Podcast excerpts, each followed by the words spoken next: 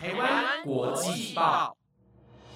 ，The Taiwan Times 制作播出，值得您关注的国际新闻节目。欢迎收听台湾国际报，我是婉云，带您来关心今天四月九号的国际新闻重点。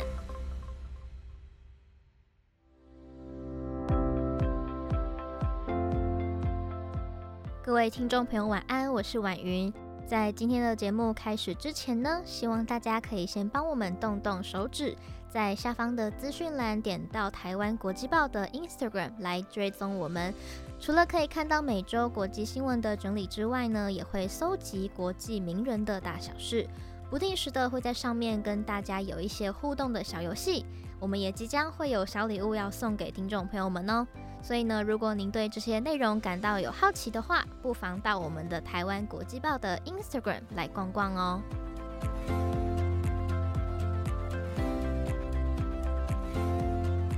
在节目的一开始，带大家关心到的是缅甸的消息。自从二月缅甸爆发政变以来，一直都是大家相当关注的议题，已经有超过六百位平民身亡。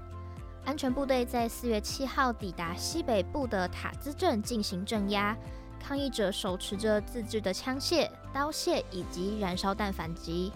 双方发生了武装冲突，持续到隔天上午，至少造成了十一名示威者丧生，大约有二十人受伤，军方方面则没有任何的伤亡。而附近的卡尔镇在四月八号也传出了类似的事件，造成至少十二人丧命。这两起武装冲突可能代表抗争已经进入了新的阶段。美国、欧盟地区等其他的国家已经对参与政变的缅甸将军和部分亲属实施了制裁。美国提出的最新制裁是针对隶属于缅甸矿业部的缅甸宝石企业，禁止美国人与该公司进行任何的往来，限制了军政府的裁员。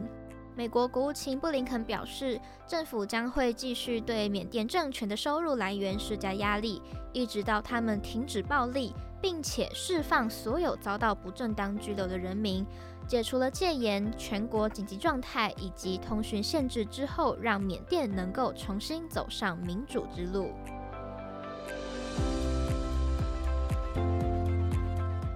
接下来带您关心到的是台湾的友邦国家圣文森的苏弗里耶尔火山，从去年开始活动频繁。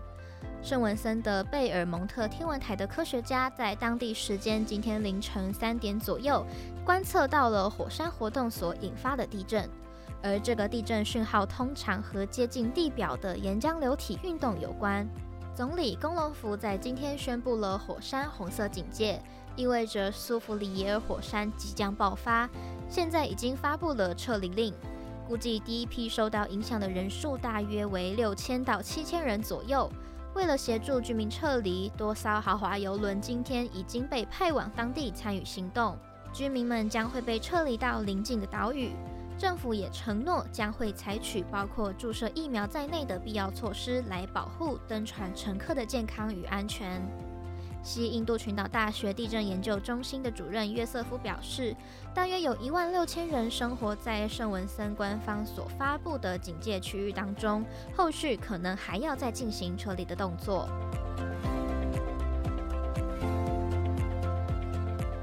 日本保管核一厂核废水的储罐，预估最快在明年夏天就会达到容量极限。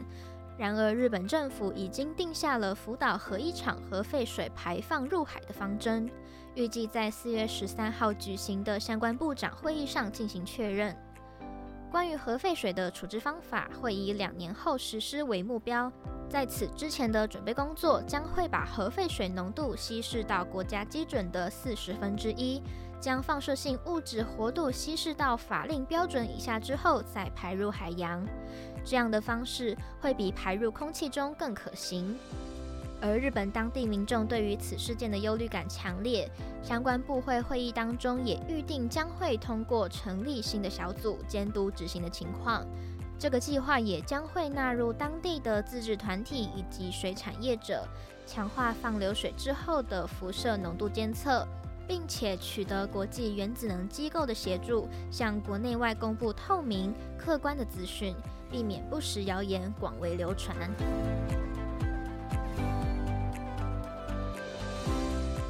接下来带您关心到考古学家又有了最新的发现。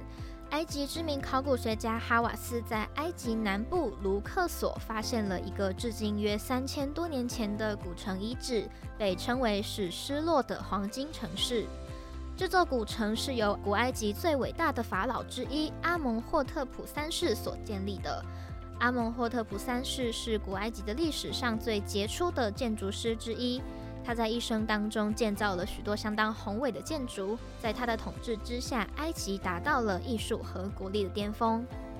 有许多的考古团队都试图在寻找这座失落的黄金城市，最后是由埃及组成的考古团队在二零二零年九月的时候发现，并且展开挖掘，而陆陆续续的发现这座古城的遗迹。目前发现的房屋墙壁最高达到了三公尺，整体保存的状况十分良好。除了发现街道、房屋等设施之外，也包含了一些戒指、彩色陶器等，以及刻有阿蒙霍特普三世王名的泥砖也一并出土，甚至还发现了人类的骨骸。虽然这个遗址还没有完全的挖掘，但是考古学家认为这次的发现是阿蒙霍特普三世统治时期的文化以及宗教发展的重要线索，也是继图坦卡门陵墓发现之后最重要的埃及考古成就。期望这项发现能够进一步的厘清古埃及的社会风貌。接下来带您关心到的是，日本连载了长达十一年七个月的畅销漫画《晋级的巨人》，受到了许多动漫迷的喜爱与支持。而这部漫画在今天推出了完结篇第一百三十九话，刊载在别册少年 Magazine 五月号，结束了大约十一年半的连载。而《晋级的巨人》漫画在全球的发行量，包含电子的版本，累计已经突破了一亿本。晋级的巨人描述了人类生活在被巨人所支配的恐怖世界当中，为了躲避巨人的攻击，人们只能生活在高墙之内。故事跟着向往自由世界的少年和巨人的战斗而展开。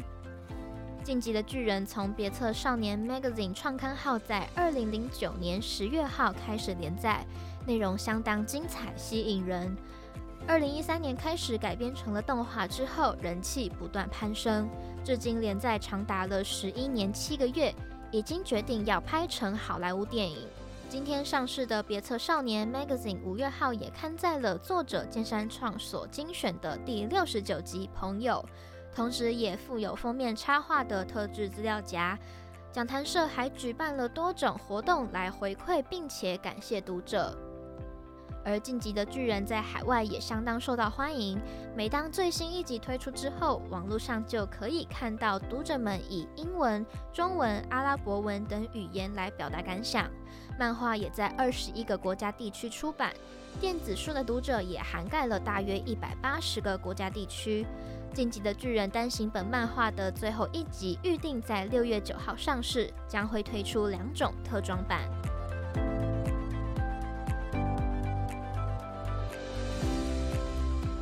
后带您关心到的是，随着声音产业近几年受到大众的重视以及喜爱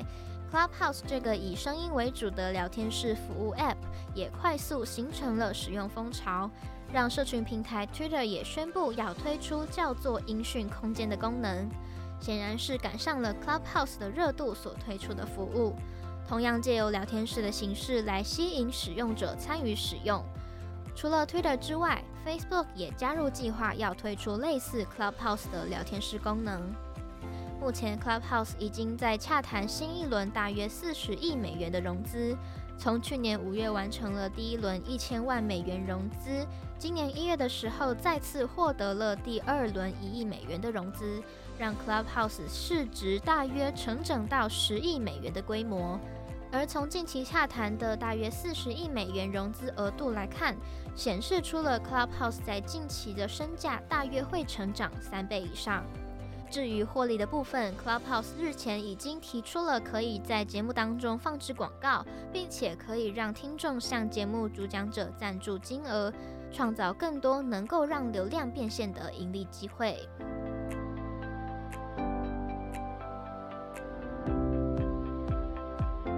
上节目内容由 The Taiwan Times 直播，感谢您的收听。如果您还有其他议题新闻内容想要了解，欢迎在下方留言告诉我们。如果喜欢我们为您整理的国际新闻重点，也欢迎您留下五星好评。我们每周一至周五的晚上十点将会继续努力制作更精彩的节目内容。